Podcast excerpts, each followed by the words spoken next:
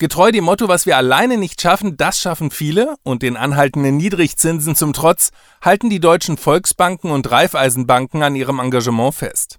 Sie unterstützen zum Beispiel Vereine, Kinder und Senioren. Im vergangenen Jahr flossen so 144 Millionen Euro in gemeinnützige Projekte, erklärt die beim Bundesverband BVR für Sponsoring verantwortliche Melanie Schmergal. Genau, die Genossenschaftsbanken sind ja auch Bürger des Ortes, in dem sie Geschäfte machen. Deshalb engagieren sie sich dort auch sehr stark für das Ehrenamt, zum Beispiel für den Breitensport.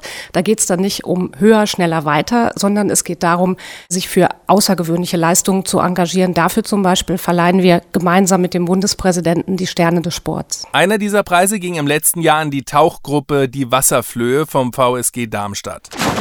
In der bringen ehrenamtliche Sporttaucher wie Marco Bertges behinderten und nicht behinderten Mitgliedern die Faszination des Tauchens näher. Wir wollen halt die Freude, die wir am Tauchen haben, auch mit anderen Menschen teilen. Und das Medium Wasser ist ein hervorragendes Medium, wo man auch mit Menschen mit Behinderung was aktiv machen kann, weil sie sich ja irgendwas zutrauen, was sich so mancher Nichtbehinderte nicht zutraut. Ja, also es gibt ihnen ein gehöriges Gefühl Selbstvertrauen. Und unter Wasser sind wir dann sowieso alle gleich. Carina Kühne ist bei den Wasserflöhen die erste Frau mit Down-Syndrom, die ihren offiziellen Tauchschein gemacht hat. Mit ihrem Trainer konnte sie sich so einen Traum erfüllen und in Ägypten in die traumhafte Unterwasserwelt in 18 Metern Tiefe abtauchen. Also das Schönste am Tauchen ist, wenn man abschalten kann, nur genießen kann, nichts hören, das ist schon toll.